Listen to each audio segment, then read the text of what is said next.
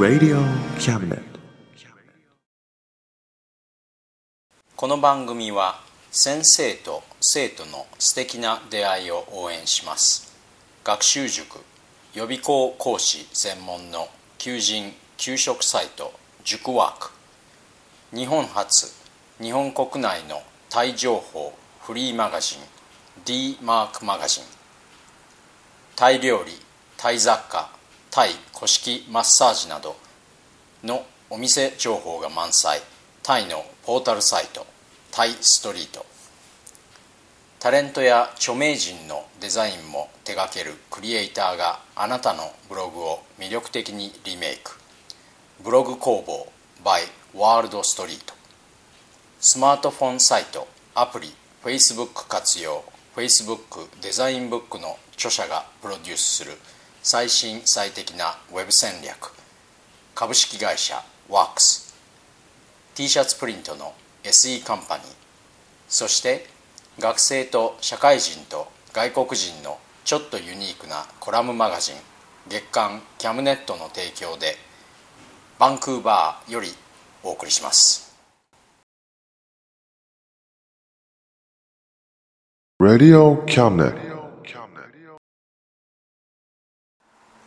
どうも田口です。皆様お元気ですか？今年も学校が終わってあさって日本に立ちます。坊やというのは僕の子供のことです。坊やとは彼が7月末に日本に来て僕と合流するまでしばらくお別れです。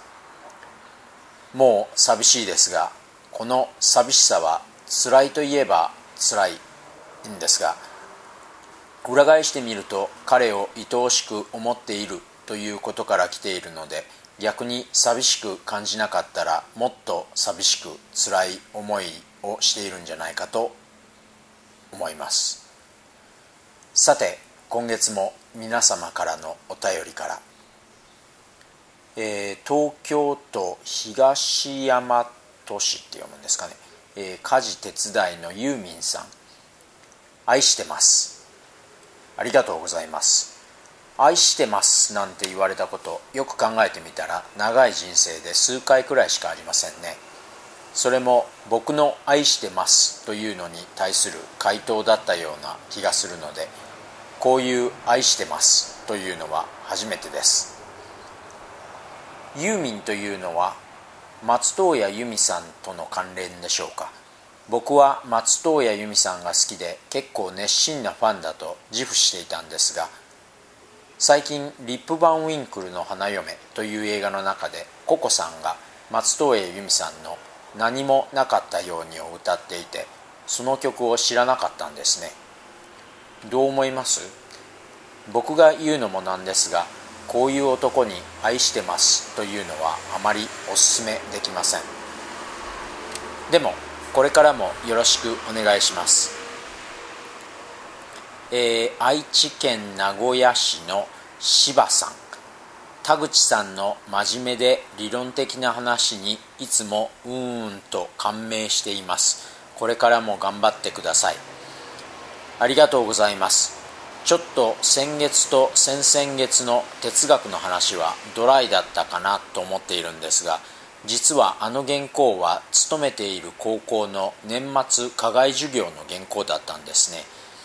僕たちは年度末になると課外授業を企画するんですが実はほとんど誰も授業を受けに来ないんですね。でも僕のにはどういうわけか大抵いつも23人は来るのでなるべく自分で納得いくようなものを用意して臨んでいます。今年も女の子が3人と男の子が1人来たんですが90分に及ぶ僕のモノログにずっと熱心に耳を傾けていました。彼らとのつながりにちょっと感動しました。またお便りください、えー東京都世田谷区派遣のメイさん。素敵な番組頑張ってありがとうございます。派遣って大変そうですね。メイさんも頑張ってください。応援しています。東京都千代田区会社員のタマルさん。バンクーバーは今一番行ってみたい街です。いつかきっと。先日友人とダウンタウンの行きつけのギリシャ料理店で晩ご飯を一緒にしてスタンレーパークを2時間ぐらい散歩しました。オレンジ色の夕焼けの世界がだんだんブルーを帯びていって最後に全てを飲み込むような深いブルーの星空になりました。夏にバンクーバーに来られたらぜひ夕方にスタンレーパークを散歩されてください。事前にご連絡いただけたらビールでも一緒に飲みましょう。バンクーバーは地ビールも美味しいです。さて今月の文章です。テーマは掃除です。僕は2週間に一度土曜日に大掃除をします。これが大掃除なのは毎日家に帰ってからすぐほこり掃除をして床を拭いていてトイレと浴槽もまあ毎日洗うので大掃除というのはそれよりもちょっと大掛かりな掃除になります。さて土曜日朝起きるとベッドからシーツを剥がしてシャワーカーテンと一緒に洗濯機に入れてまずは寝室から掃除です。ベッドを含む全ての家具を動かしてそれらの下にあるホコリを取って雑巾で水拭きをします。時々小学校の床掃除のことを思い出しますが多分バケツと雑巾からの連想だと思います。クローゼットの中の床も掃除します。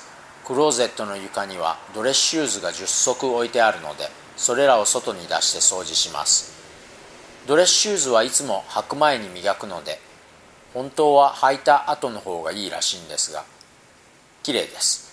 掃除をしている時に何が嬉しいってこういったきれいにする必要なないものに気づく時です。しかし寝室のホコリってすごいですね。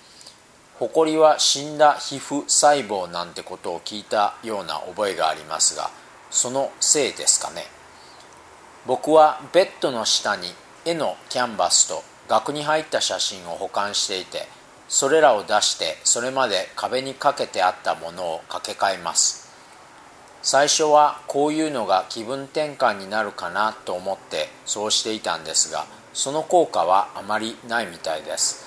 でもかけるとなると狭いアパートの、えー、もし全部かけるとなると狭いアパートの額面が額面じゃないですね。狭いアパートの壁面が忙しくなりすぎるのでなんとなくそれらを掛け替えることが気分転換になっているみたいです。というのが絵や写真をまじまじと見るのは大抵壁にかけるその時だけなので寝室の家具を元に戻したら布団乾燥機を設置して布団を乾かして家具を磨きます。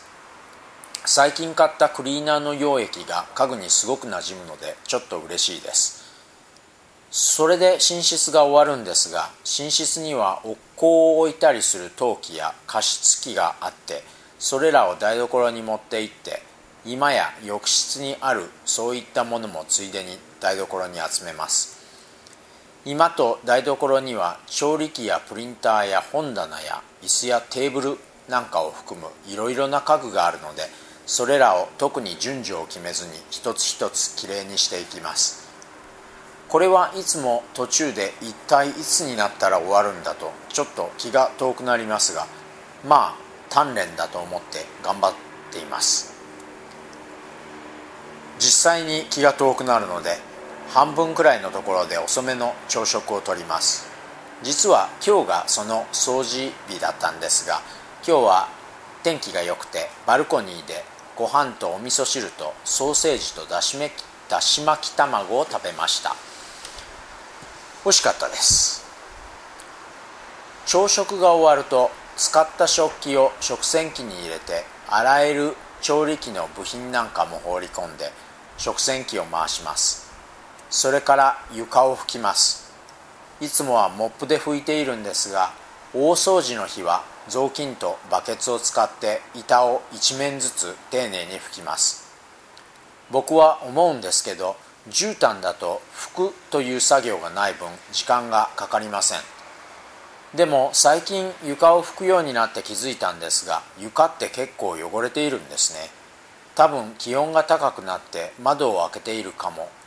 窓を開けているせいかもしれませんが多分というのが毎日拭くようになったのはここ数ヶ月間のことなんですね、えー、モップのシーツが真っ黒になるんです。もちろんカーペットだと同じ汚れがカーペットの繊維についているのかななんて思ってもみますがヘーゲルが語っているように人間は自分勝手な生き物ですね。カーペットがない今となっては僕はあまり考えてみようとは思いません。えー、大体そうですね。僕は大掃除の時に何か窓掃除とか本棚の整理とか、えー、いったものを加えます。ちなみに今日は冷蔵庫の掃除をしました。ただ掃除というだけだと面白くないので冷蔵庫の中身の配置を変えてみたりしました。今日はもうあさってには日本に立つので冷蔵庫の中は若干すっきりしていて配置改革がうまくいったみたいで今から9月にカナダに戻ってきて冷蔵庫を活用するのが楽しみです。床を拭き終わると食洗機から物を出して元の場所に設置して洗ったシーツでベッドを作っておしまいですね。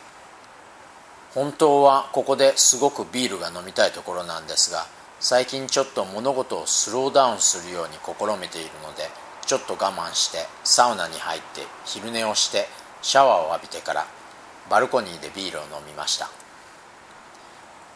僕の大掃除は2週間に1度なんですがだいたい6時間くらいかかります。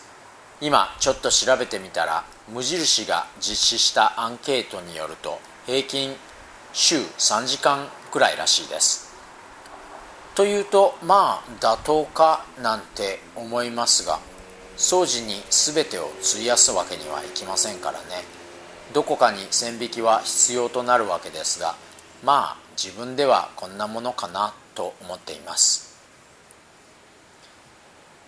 今月も最後までお付き合いいただいてありがとうございました。それではまた来月。お元気で。Radio Cabinet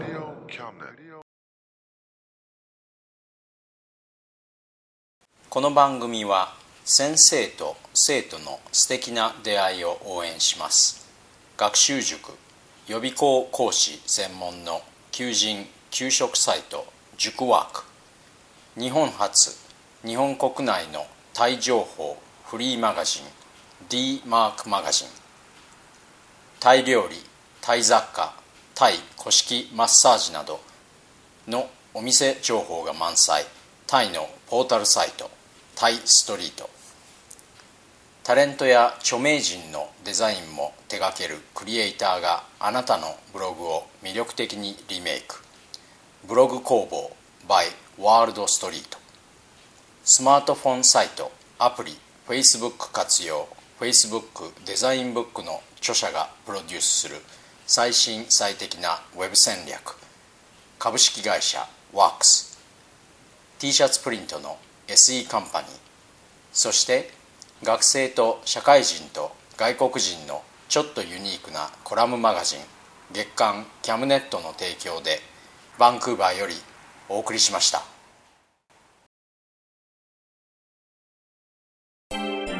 Radio Cabinet.